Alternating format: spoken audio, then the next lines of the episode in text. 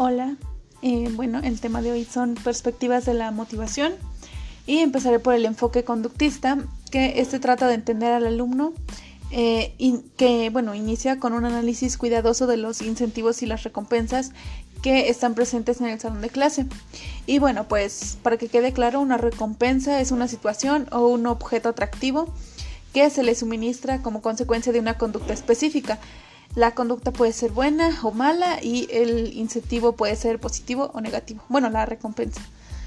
Y por ejemplo, este, dar puntos adicionales a, a un trabajo de un alumno por hacer un diagrama excelente, pues eso sería una recompensa este, que pues podría motivarlo para seguir haciendo sus trabajos de excelente manera.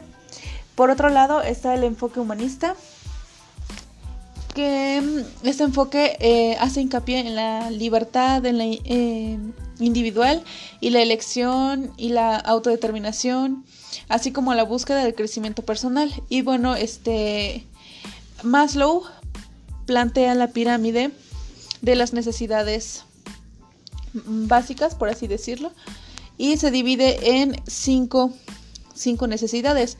Las primeras son las necesidades fisiológicas, como comer, dormir y todo eso, ¿no? Después continúan las de seguridad, posteriormente las de pertenencia, las de estima y al final está la autorrealización. Y bueno, dentro del enfoque humanista, eh, la motivación es básicamente intrínseca.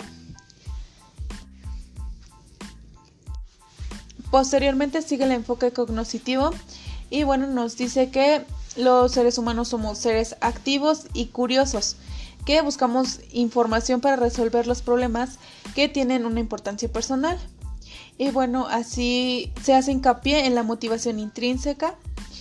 Y bueno, un ejemplo de este enfoque podría ser cuando nosotros aprendemos algo a través de videos de YouTube o tutoriales. Y pues, este ejemplo es muy específico. También por otro lado están las teorías cognitivas sociales, las cuales nos dicen que la motivación constituye una integración de los modelos conductistas y los cognitivos, o sea que este tiene ambos modelos, ya que toma en cuenta el interés de los conductistas por las consecuencias de la misma conducta y también el interés de los teóricos cognitivos por el efecto de las creencias y las expectativas individuales. Y bueno, por último está el enfoque, el enfoque sociocultural que nos da los puntos de vista que resaltan la importancia de la participación, la identidad y las relaciones interpersonales dentro de las comunidades, dentro de las comunidades de práctica.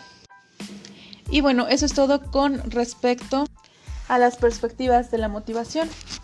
Pero también hay otro tema que se llama la influencia de la motivación en el proceso de enseñanza y aprendizaje. Y pues bueno, nos dice que el docente es el encargado de mantener una motivación constante en el alumno para que haya un aprendizaje. Así también el docente debe fomentar el aprendizaje, dirigir los esfuerzos hacia una meta preestablecida y lograrla. Y es así como él va a poder mantener la motivación en sus, en sus alumnos para que aprendan y no se aburran, no vayan sin ganas o se desinteresen de la clase. Y bueno, relacionado a esto mismo eh, está el efecto Pigmalión, que básicamente se trata de la importancia que tienen las altas o bajas expectativas que los demás tienen sobre nosotros mismos y sobre nuestro desempeño. Y en el ámbito educativo, este efecto es determinante en el logro del aprendizaje. Por ejemplo, si mi profesor siempre me dice, mm, ay, es que tú nunca sabes o tú participas y siempre lo dices mal o así comentarios que pues me hagan sentir un poco mal, pues mi, expectativa va a cambiar. Y pues voy a pensar, no, pues sí, tal vez tenga razón el profe, e incluso me la voy a creer y voy a empezar a bajar mi desempeño. Y bueno, por lo tanto, las expectativas del docente son fundamentales para que el alumno logre el éxito educativo.